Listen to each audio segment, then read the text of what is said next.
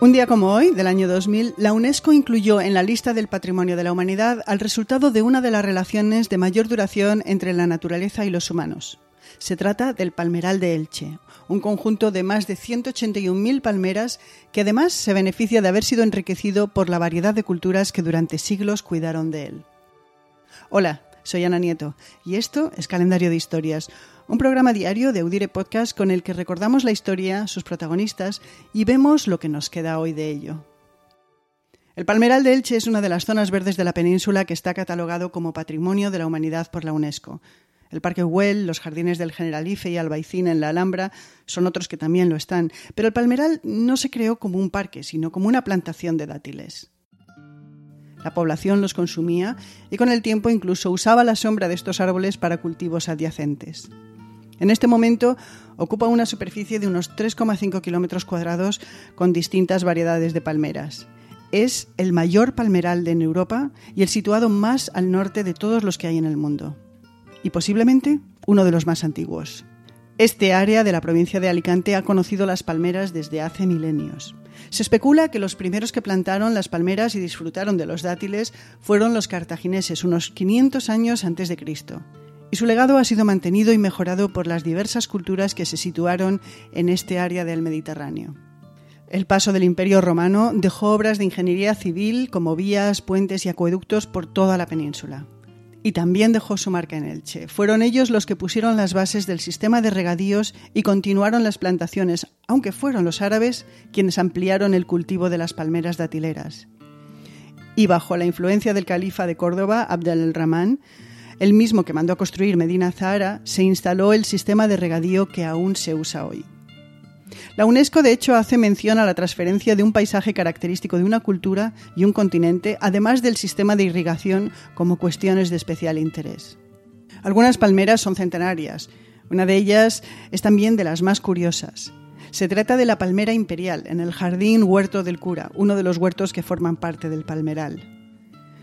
La palmera imperial data del siglo XIX y es distinta al resto porque al tronco, a una altura de dos metros, le nacen siete brazos a sus lados. Es un tronco múltiple que fue mimado por sus dueños y que sigue siendo una parada obligatoria para todos quienes visitan Elche. Lo fue desde las últimas décadas del siglo XIX y, de hecho ha sido visitado por reyes como Alfonso XIII, la reina Victoria Eugenia y la emperatriz Elizabeth de Baviera, que visitó Alicante en 1894 en un viaje que también la llevó a Elche. Conocida como Sisi, fue ella la que sugirió que, dada la majestuosidad del árbol, tenía que llamarse imperial. E imperial se llamó. En 1943, el huerto del cura fue declarado Jardín Artístico Nacional. Las palmeras son árboles muy únicos. Ya existían en el Cretáceo y se considera que son uno de los ejemplos de flora con más historia. Las más de 2.000 variedades hablan de un árbol que ha ido adaptándose a cambios de temperaturas y de hábitats. Recientemente se ha conocido otro aspecto de la resistencia de este árbol al paso del tiempo. Un equipo de científicos israelíes ha plantado en los últimos años semillas de palmeras que han soportado el paso de los años desde que se escribieron los rollos del Mar Muerto o el suicidio colectivo de Masada en el año 74 después de Cristo en esta zona de Oriente Medio. Semillas contemporáneas a eventos milenarios han germinado. La primera que se plantó en 2005 provenía del fuerte de Masada. La palmera que está creciendo se llama Matusalén pero hay cinco más que han germinado. Es muy probable que genéticamente estas palmeras de semilla milenaria sean distintas a las que existen ahora, porque representan un eslabón evolutivo muy arcaico. En un artículo publicado por la revista The Atlantic recientemente se barajan varias teorías para explicar cómo es posible que las semillas hayan durado tanto. Se sabe que son duras, que están adaptadas a la aridez del desierto pero se especula que al provenir del área del Mar Muerto, el punto más bajo de la superficie seca de la Tierra, puedan haber estado más protegidas de la radiación cósmica. Una de las cosas que han descubierto estos científicos es que las semillas no son de una sola variedad, sino que un par de ellas pertenecen a las que se encuentran en el Golfo Arábico, otras de las que se ven en Irak, y las últimas están más relacionadas con los árboles que se encuentran en Marruecos. Pero volviendo a Elche. El palmeral no es lo único reconocido por la UNESCO. Esta localidad, que tiene algo más de 231.000 habitantes, tiene otras dos menciones más en la lista de patrimonio reconocido. El primero es el misterio de Elche, un drama sacro sobre la asunción y coronación de la Virgen que se representa en la Basílica de Santa María, se cree desde la segunda mitad del siglo XV. Se trata de una obra escrita en parte en latín, aunque la mayoría del texto es en valenciano antiguo. La representación se hace en la festividad de la Virgen en agosto y fue excluida de la prohibición hecha por el Concilio de Trento que impedía el teatro en el interior de los templos.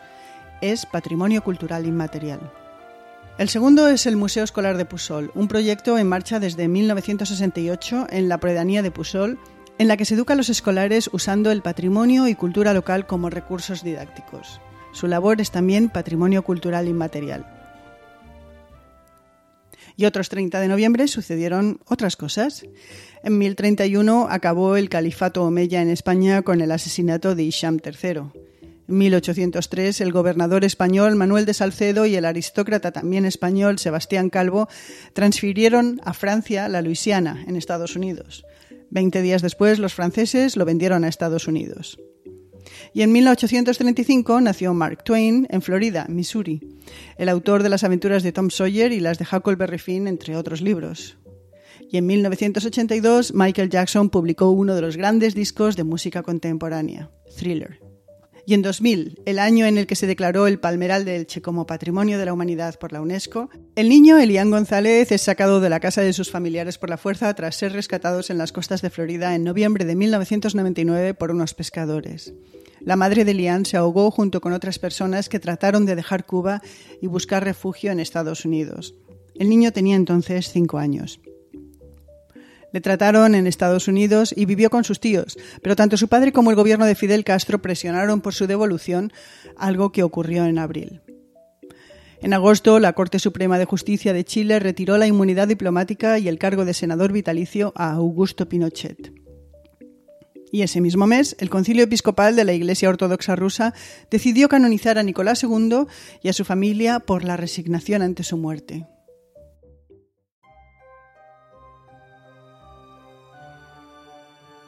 Y esto ha sido hoy Calendario de Historias.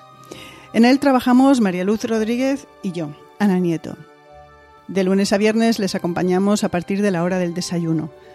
Tómese el café con nosotros, también mañana, porque mañana será otro día.